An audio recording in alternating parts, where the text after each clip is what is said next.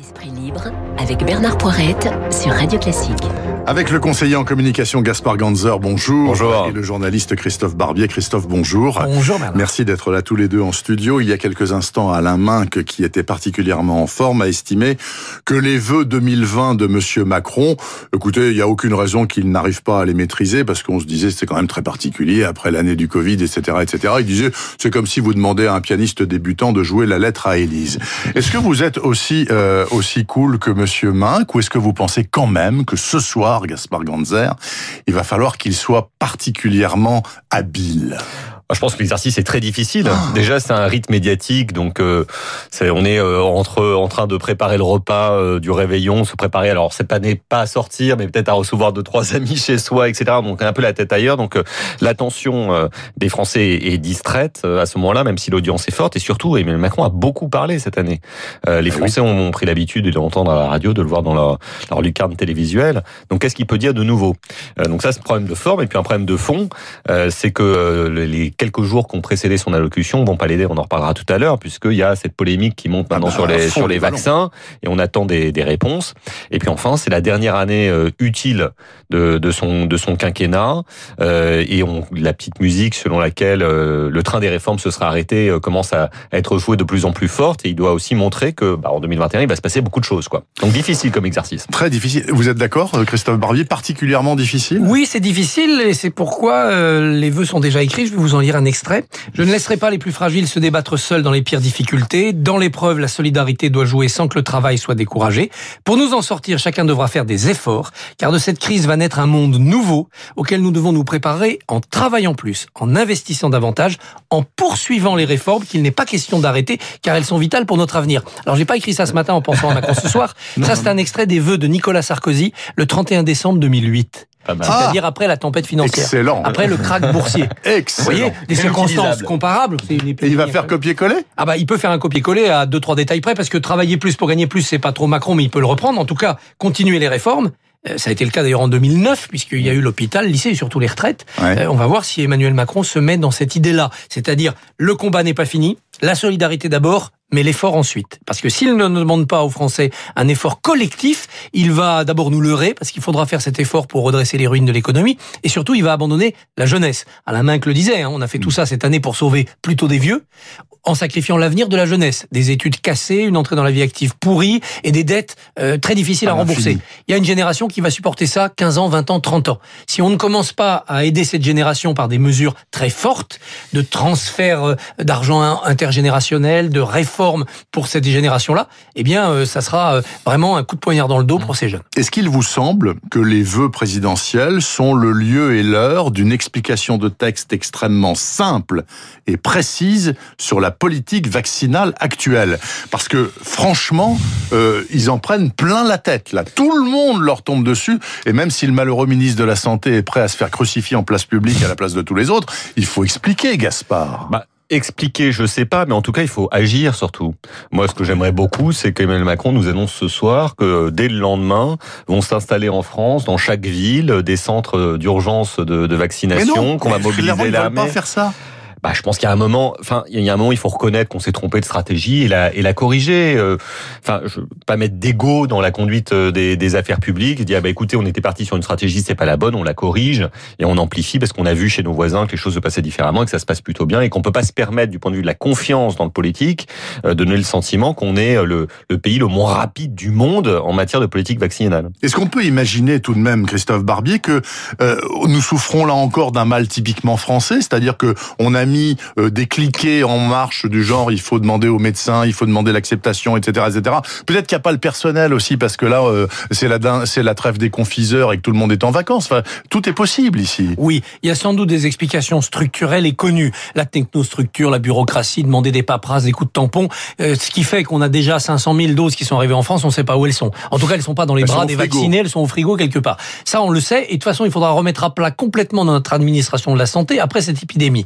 Mais je crains qu'il y ait une autre raison moins dissible, moins avouée. C'est que le gouvernement a terriblement peur de brusquer cette France anti-vaccin. 50%. Et, voilà. Et se dit, oulala, là, là, là, pour pas fâcher les anti-vaccins, pour jouer le jeu de cette opinion sceptique, on va y aller doucement. Alors, c'est une erreur, parce qu'évidemment, en allant doucement, on donne l'impression qu'il y a quelque chose qui est caché dans ce vaccin, qu'on a peur, et que donc les anti-vaccins ont raison. Et puis on D'ailleurs, le monsieur vaccin, à chaque fois qu'il s'exprime, il est très très mou. Très très très mou. Il, il, sait pas. Il dit, on va voir. Euh, Exactement. faut voir. Alors on avait un Jérôme Salomon qui savait très très bien nous faire peur avec des déclarations anxiogènes, bourrées de chiffres euh, incompréhensibles pendant le premier confinement. Mais on a un monsieur vaccin qui ne sait pas nous rassurer. C'est problématique quand même. Et donc cette euh, volonté un peu démagogique de ne pas fâcher cette France, cette France anti-vaccin, eh ben elle va endurcir l'obscurantisme de ces, de ces anti-vaccins et fâcher les pro-vaccins qui eux veulent qu'on aille vite. Imaginez quelqu'un qui a 85 ans aujourd'hui mais qui n'est pas en EHPAD. Il sera vacciné en février? Mmh. En mars Au mieux. C'est-à-dire qu'on a des personnes âgées qui risquent de l'attraper dans les 100 jours qui viennent, d'en mourir, alors que si elles avaient été en EHPAD, elles auraient été vaccinées. Mais si ça, ça ne donne pas l'occasion d'aller voir le ministre et de lui dire mais je vais porter plainte contre vous pour mise en danger d'autrui. Il fallait dire on commence par les plus âgés, plus de 90, plus de 85, plus de 80, pour une seule raison technique, c'est ceux qu'on ne met pas en réanimation. Les médecins ne les mettent pas en réanimation. Donc s'ils attrapent la Covid, leur chance de mourir, leur risque de mourir est très élevé. Plutôt que de dire attendez, vous êtes dans quoi? Vous êtes EHPAD ou pas EHPAD Vous êtes sud-est ou nord-est? On n'a pas du tout appliqué la bonne méthode. Ça, ça peut se corriger. Quand même. Parce que Véran dit, mais vous, vous verrez, au final, dans six mois, on aura autant vacciné que les voisins. Oui. Et combien mais seront morts puisque, Oui, exactement, parce que tous ouais, les morts, sûr. eux, ils sont comptabilisés, ouais, ils sont morts, ils sont morts, c'est fini. Ils vont pas, ils vont pas renaître. De, ils vont pas renaître. Ils vont pas renaître de leur cendre. Et, et le problème, c'est quand on écoute Olivier Véran, qui est quelqu'un de, de, très, euh, quelqu'un de, bien, compétent, hein. euh, intelligent, etc. Il y a pas de, pas de problème. Et c'est pas lié à lui. En fait, on a un doute. On, on les croit pas totalement, en fait. Parce qu'on, quand même, il y a, y a, un trouble qui s'est installé depuis l'histoire des masques pour des raisons un peu bêtes. C'est-à-dire qu'on, les Français se sont dit au fond d'eux, on nous a fait croire que les masques n'étaient pas utiles parce qu'en fait, on n'en avait pas en stock. Et donc maintenant, systématiquement, la même grille ouais, de lecture ouais, se, se ouais. reproduit. On l'applique nous-mêmes, même les esprits les plus rationnels dont nous faisons partie tous les trois. On se dit, mais quand même, c'est louche leur truc, quoi. On cherche le sens caché, la vraie raison. Mais il y a un truc que je comprends pas. Si on faisait euh, les picousodromes là qu'ils font en Allemagne ou en Angleterre, euh, et qu'on dit les volontaires venez vous faire piquer, ça ne ça ne mettrait pas la moitié de la population sur le dos euh, du gouvernement puisque c'est pas obligatoire. Il y aurait que les volontaires qui ça iraient. les volontaires. Il y aurait donc des gens qui viendraient par problème exemplarité, un jeune sportif, Mmh. un jeune politique, les Oui. 200 maires qui ont dit nous on veut se faire vacciner pour montrer l'exemple. Vous avez ça vu, il y, serait a, aucune Alors, vedette entre guillemets qui s'est fait piquer Aucune. devant les caméras, hein, contrairement à l'Amérique. Des France, vedettes ouais. de En plus- France, en France. Parce qu'on a assez peu de vedettes en EHPAD. Voilà. Bah Donc, oui, je bon. sais. oui. Euh, en revanche, le gouvernement a peut-être été échaudé parce que quand on a fait ça pour les tests au Havre et dans Mm. deux trois autres villes, Oui. ça a été un fiasco. Bien sûr. Les gens sont pas venus. Ouais, bien sûr. Donc, Mais la mondialisation va, va nous rattraper peut-être positivement cette fois après après la pandémie, puisque quand même les images venues euh, d'Amérique notamment, mais aussi du Royaume-Uni, d'Allemagne, dans lesquelles euh, il va y avoir tous les dirigeants politiques qui se font vacciner. Mais on a vu Kamala Harris et Joe Biden, et puis toutes les stars du football américain, du basket, de la chanson, etc.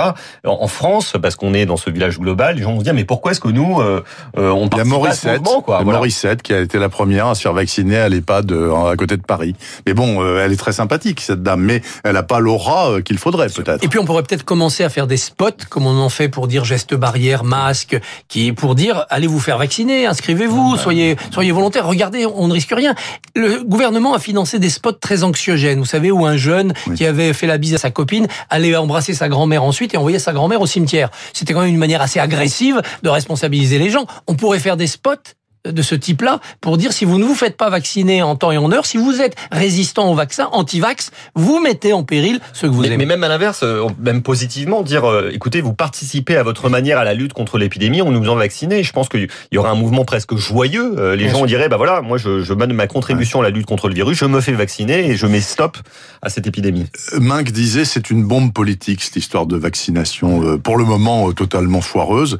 Vous êtes d'accord? Ah bien sûr, parce que ça vient après deux échecs, les masques et le testé, tracé, isolé, donc ça fait un peu beaucoup. Et puis surtout, si on rate la politique de vaccin, ça veut dire qu'on va rester dans une économie enlisée pendant encore de longs mois, avec des confinements, des déconfinements, des couvre-feux. Pendant ce temps-là, l'Allemagne va redémarrer, l'Angleterre va redémarrer, l'Espagne va redémarrer, Israël, États-Unis. Et donc dans la compétition économique, on va prendre deux ou trois trains de retard. Donc vous aurez derrière le chômage, les faillites. Ah donc oui, peut-être que Emmanuel Macron est en train de perdre la présidentielle parce que les piqûres sont en retard. Mais imaginez le, le sentiment des Français s'ils voient que en Allemagne, en Italie, au Royaume-Uni, en Espagne, les bars, les restaurants, les lieux culturels, les entreprises sont ouverts, que nous c'est fermé parce qu'on a raté notre Oui. politique de vaccination. Oui. Oui. Les gens vont être dans une colère folle.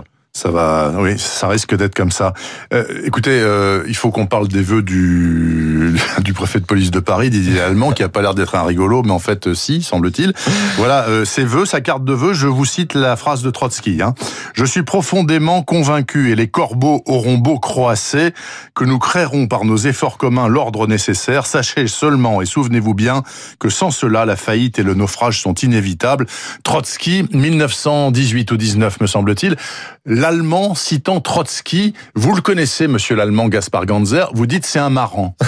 oui, Ah bon il, gagne, il gagne à être connu. Alors je ne commande pas euh, sa politique de maintien de l'ordre, qui a quand même connu quelques ratés au cours des, des derniers mois et des dernières années, mais c'est c'est quelqu'un qui, euh, qui a fait du cabinet ministériel à, à gauche. Il a été euh, directeur de cabinet de Jean-Pierre Chevènement. Il était secrétaire général du ministère de l'Intérieur à l'époque où Cazeneuve et Valls étaient ministres de l'Intérieur.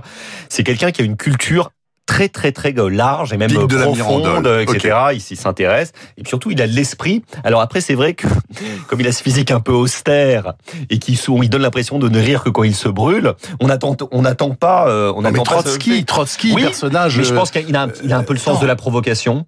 Euh, il sait en plus euh, euh, faire des clins d'œil appuyés à l'histoire et il sait que Trotsky en plus n'est pas Staline ni Oui, Lénine. oui. C'est un personnage plus complexe. Alors, euh, je, on va faire, on va se lancer dans l'historiographie de, de la Révolution russe, mais euh, euh, Trotsky était aussi un homme de l'écrit, un homme de culture, un affranchi. Et ce faisant, il, euh, il est là où on ne l'attend pas. Et je pense qu'il doit rire sous cap, le préfet l'allemand, sa cape de préfet. Comment, en vous, nos comment avez-vous réagi ce Bah, matin quand vous avez vu ça Avec euh, un grand sourire, parce que d'abord, ça montre le triomphe de l'esprit français par-dessus toutes les adversités. Ça montre la culture et l'humour du préfet. Ça montre aussi que dans ce pays, on peut être trotskiste, on peut être macroniste, on peut être sarkozyste. On est dans le même camp. Mm. Le préfet avait dit une dame, nous ne sommes pas dans le même camp. Ben si on est dans le même camp, on est dans ce camp des Français qui aiment bien se disputer, mais qui ont quand même ça en commun, la France et espérons-le la République. Vous savez, on a eu un premier ministre trotskiste, hein, Jos- Jospin. Oui, c'est vrai. Luc Mélenchon, un présidentiable, l'est tout autant. Bon, alors je préférais éviter l'ordre tel que le Trotsky l'a pratiqué avec l'armée rouge dans les années 20 quand même. Hein, ça serait quand même, euh, on, on pourrait éviter ça. Ça serait éviter aussi une dictature. Mais quand même qu'en France, tout se termine non par des chansons comme le dit Figaro, mais par euh, des mots d'esprit et, et des clins d'œil, c'est quand même bien. Formidable citation de Didier Allemand. En tout cas, on le remercie pour euh, ce sourire de fin d'année. Les Anglais nous quittent à minuit. Ils sont restés 47 ans avec nous. Hein, c'est Enfin. quand même pas mal. Alors, faut-il pleurer des larmes de crocodile? C'est la question que je vous pose. Vous, Christophe Barbier, il y a quelques jours, vous m'avez dit c'est super, ils s'en vont, c'est le, top. L'Europe recommence. Attendez, juste une seconde. Gaspard Ganzer, qu'est-ce que vous en pensez? Bah, moi, c'est c'est la tristesse qui l'emporte parce que je j'adore les Britanniques. Je trouve que c'est une civilisation absolument exceptionnelle et j'étais assez fier en tant qu'Européen de les avoir dans le club dans le club avec nous. Euh, bon après ils ont fait leur choix souverain, euh, on le respecte. Euh, ça se termine finalement plutôt bien euh, par un accord. J'espère qu'on trouvera d'autres moyens de, de coopérer, de travailler avec eux et surtout d'échanger avec eux parce que euh, Londres, vous savez, était pas quasiment devenu euh, une extension de Paris, d'une partie de la France, une ville cosmopolite qu'on aime tant et j'espère qu'on pourra continuer à y aller si souvent. Ah bah écoutez, euh, normalement on pourra, même s'il va falloir encore des tampons et des machins et des trucs. etc. Bon, euh, redites-nous, Christophe Barbier, votre joie de voir partir les Anglais, notamment parce que s'ils avaient été là, ça aurait été une foire d'empoigne épouvantable au niveau européen. On n'aurait jamais fait le plan de relance. Notamment le plan de relance. C'est ce que disait d'ailleurs Alain Main qui a une demi-heure.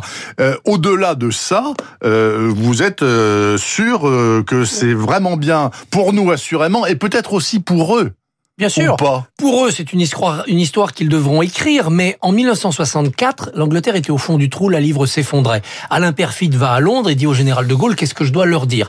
Et de Gaulle leur dit, ne, les- ne les accablez pas, quand nous étions dans une situation pire que la leur en 1940, ils nous ont ouvert les bras, il faut être toujours euh, gentil et affable avec les Britanniques. Mais en ce moment, en ce moment, ils ne savent même plus qui ils sont.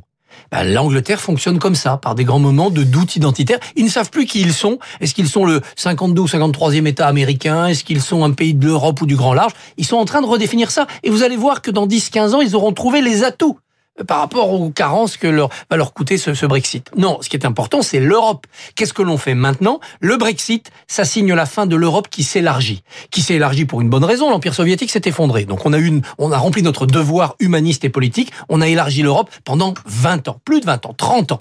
Maintenant, c'est fini. La Turquie ne sera jamais dans l'Europe. L'Ukraine ne sera pas dans l'Europe. C'est fini. Il y a peut-être que dans les Balkans où on peut terminer le travail. Oui, on va terminer dans les Balkans, mais ça pèse peu. Maintenant, il faut reprendre le chantier de l'Europe de l'approfondissement. Nous n'avons plus les Anglais.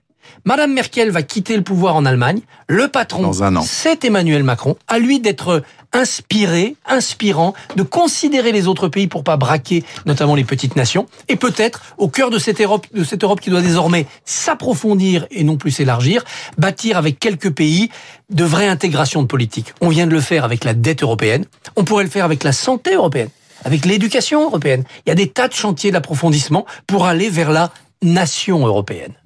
Tout comme on a fait la France, à partir de la Bretagne, du Languedoc, de l'Occitanie, de, la, Bourgogne, et ça nous a valu des guerres intestines pendant des siècles et des siècles, nous pouvons faire la nation européenne pour exister et survivre face à la Chine, aux États-Unis et à d'autres. J'ai une dernière question et on a une dernière minute, c'est pour la gratter, mais bon, vous allez me dire, c'est pas la première fois, gna gna gna, ok. Le patron de General Electric, Ok, qui dégraisse par dizaines de milliers de postes de travail son groupe, notamment en France, dans l'est de la France, est assuré de toucher, c'était une AFP hier après-midi, un bonus minimum de 47 millions de dollars cette année. Minimum, hein ça vous hérisse pas le poil, même si ah bah c'est comme ça, c'est le capitalisme, bah, ça marche comme ça. Bah, alors déjà, il a, il a le droit de le faire, hein, donc oui, non, euh, non, c'est de le dire. En revanche, c'est vrai que d'un point de vue moral, euh, ça pose odieux, ça pose problème. Surtout que cette histoire, euh, je, je, je, la connais bien parce que je travaillais avec François Hollande à l'époque où il y a eu la fusion entre G et Alstom. À l'époque, on nous a quand même dit qu'il n'y aurait pas de suppression d'emplois, pas de oh etc. Comme on nous dit aujourd'hui que sur d'autres fusions en cours, Suez, Engie, etc., il n'y aura pas de suppression. Tout se passera. voilà. Donc euh, ça nous permet pas de rétablir la confiance dans, dans, une partie des dirigeants. Mais bon, là encore une fois, il a le droit et, et rien ne l'empêche de le faire si ses actionnaires sont d'accord. Christophe. Ça a été un marché de dupes d'évidence. Donc ça veut dire qu'il faut sans cesse reconstruire cette régulation du capitalisme. Alors on marque des points parfois, regardez la taxation des GAFA, parfois on perd des parties, c'est le cas cette fois-ci. C'est un bon sujet pour la gauche qui euh, s'est réconciliée avec l'entreprise, qui n'est plus une gauche communiste, une gauche de nationalisation, mais qui doit devenir la gauche de la régulation du capitalisme, ce que la droite ne fera jamais et ce que Macron échoue à faire. La gauche raisonnable et réformiste peut se reconstruire avec cette régulation. En attendant, je condamne ce patron à réveillonner ce soir avec Arnaud Montebourg. Mon Dieu, pauvre patron américain. Oh, peut-être que ça pourrait être amusant. Oui, il pourrait s'amuser. Merci beaucoup, camarades. Allez en paix en ce jour de Trotsky euh, ressuscité. Allez en paix vers un réveillon bien entendu confiné et une nouvelle année radieuse. Et vous, chers auditeurs, taillez votre crayon de bois. Vous avez une minute pour noter mon dernier conseil de lecture de 2020. Et c'est du Nanan, le haut du panier. Il est exact...